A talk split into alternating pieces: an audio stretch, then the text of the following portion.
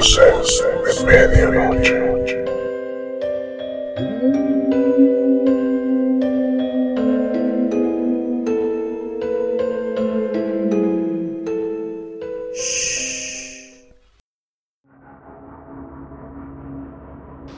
Hola, ¿qué tal? Buenas noches, bienvenidos a un episodio más de Voces de Medianoche. Mi nombre es Eduardo Cantú y esta noche es para mí un placer darles la bienvenida a este episodio de Los fantasmas de Parque Fundidora. Pero primero que nada, antes de continuar con el tema, me gustaría a todos agradecerles por seguirme en este podcast, por darle like a la página de Facebook, por eh, compartir, comentar, por el apoyo que me han brindado en redes sociales. Este, así que muchísimas gracias. Eh, ustedes me motivan a seguir mejorando cada noche un poco más. Y eh, continuando con el tema, Parque Fundidora, para los que no lo sepan o no lo conozcan, actualmente es un parque público que se localiza en la ciudad de Monterrey, Nuevo León, con una dimensión de más o menos 144 hectáreas, lo cual es considerado un pulmón de, de la ciudad. Aquí desde hace muchos años se han contado historias de actividad paranormal y pues no es por nada, pero eh, mucha gente falleció aquí, entonces es, es algo pues propenso se podría decir. Parque Fundidora eh, es un recuerdo de lo que solía ser la vieja fundidora de Monterrey. Fue fundada en 1900, apadrinada por el expresidente don Porfirio Díaz en su plan de construir la gran red de ferrocarriles a través de eh, toda la República Mexicana, eh, 100% mexicana. Esta empresa en su época logró atraer a muchas personas de todo el país e incluso de otros países como Estados Unidos, Alemania, Francia, este, para lo cual pues se tuvieron que construir eh, hoteles aledaños para poder hospedarlos mientras estaban laborando aquí en la ciudad. Hay que, eh, una de las cosas que me gusta reconocer es que fue una empresa que estuvo muy comprometida con la educación de sus empleados, fundando así una escuela en la cual, pues por ahí hay una historia que eh, más adelante se las voy a ir contando, eh, pero esa escuela eh, funcionaba ya sea para los trabajadores, para que pudieran llegar a terminar pues, ya sea su primaria, secundaria, para que recibieran capacitación técnica o para los hijos de los trabajadores para que llevaran también su primaria, su secundaria y pues pudieran salir adelante. Pero ya en el tema de lo laboral, esta empresa era muy peligrosa por la naturaleza de, del proceso. Se manejaban temperaturas en los hornos de arriba de 1500 grados centígrados y pues eh, los accidentes laborales eran algo de diario. Muchas veces eran accidentes pues leves, una pequeña quemadura, un hueso roto, algo pues arreglable, pero en muchos de los casos personas perdieron la vida aquí, eh, personas fueron eh, completamente desaparecidas en el metal fundido y pues muchas veces estos casos no se llegaban a reportar o nadie se enteraba, simplemente alguien desaparecía y pues no lo encontraban por ningún lado. Entonces el, dolor y el, el, sufrimiento que aquí se, se llegó a vivir pues es algo muy muy real.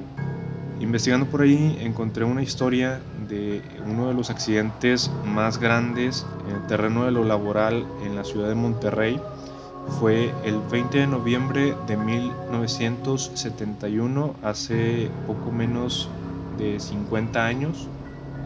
Eh, el mismo día de la Revolución Mexicana, más o menos a las 6.50 de la mañana, uno de los mecanismos que transportaba las ollas de fundición falló y pues, lamentablemente volcó 25 toneladas de acero fundido sobre la sala de control matando a por lo menos 17 personas.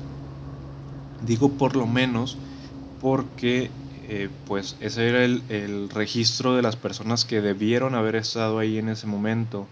Como les comento, a 1500 grados no se puede recuperar mucho de los cuerpos y pues pudieron haber sido más.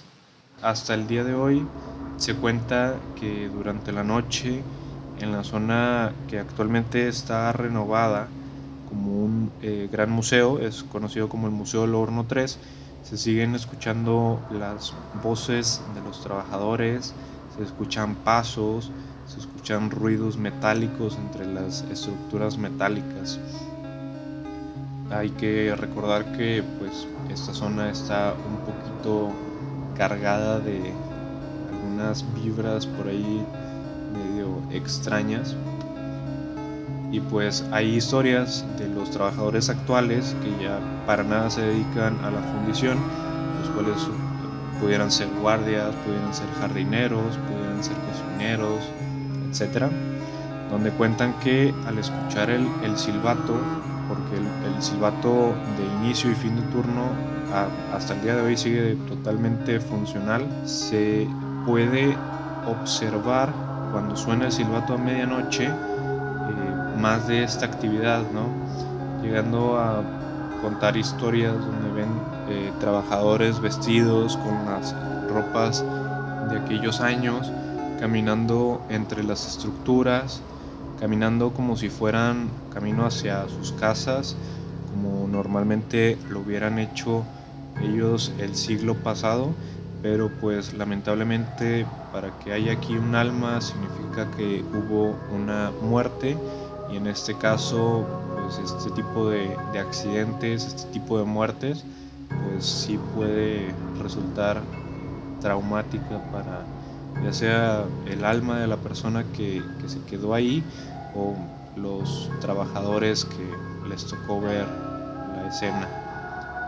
También se dice que en la nave Lewis, que actualmente eh, se usa como un salón para eventos, en la madrugada también se escuchan eh, pasos, se escuchan ruidos, obviamente sin que haya nadie adentro. Estas historias las cuentan los, los veladores de, de, dicha nave y pues es, es, algo muy tangible, es algo que de día probablemente no, no notes al pasar, pero de que hay algo, hay algo. También hay otras historias, como les comentaba ahorita, en las cuales pues se involucran eh, niños o enfermeras o maestras. Esto es dentro de la escuela que se encuentra dentro de la fundidora y pues hay que recordar que durante tantos años de operación pues una muerte de algún niño, de alguna maestra, de alguien eh, pudiera haber llegado a pasar. También este, tomando en cuenta el hecho de que pues en ese tiempo vivió la fundidora la, la Revolución Mexicana y pues no se puede descartar pues, que haya pasado algo dentro de estas instalaciones. Pues no cabe duda que al ser un área tan grande, dentro de una ciudad tan antigua, estas historias y los mitos pueden llegar a eh, rodear o existir pero tomando en cuenta, les comento, la historia del lugar, las condiciones inseguras en las que operaban los trabajadores, pues es normal suponer que algunos de los ecos del pasado puedan llegar al presente, ¿no? Es algo muy triste, es algo que pues lamentablemente, aunque quisiéramos, no se pudo eh, evitar, no, esto no va a cambiar eh, nada, pero hay que recordar siempre pues la historia, ¿no? Pues actualmente esta, esta zona se encuentra muy muy activa en ese campo de lo paranormal y pues no es para menos. Pues bueno, espero que esto los motive a investigar un poquito más. Eh, es todo por mi parte. Espero que les haya gustado. Y pues nada más que recordarles darle like a la página en Facebook si aún no lo han hecho, darle seguir aquí en Spotify para que les avise cada vez que eh, subimos nuevo episodio. Y en la página de Facebook pues estaremos eh, haciendo algunas dinámicas.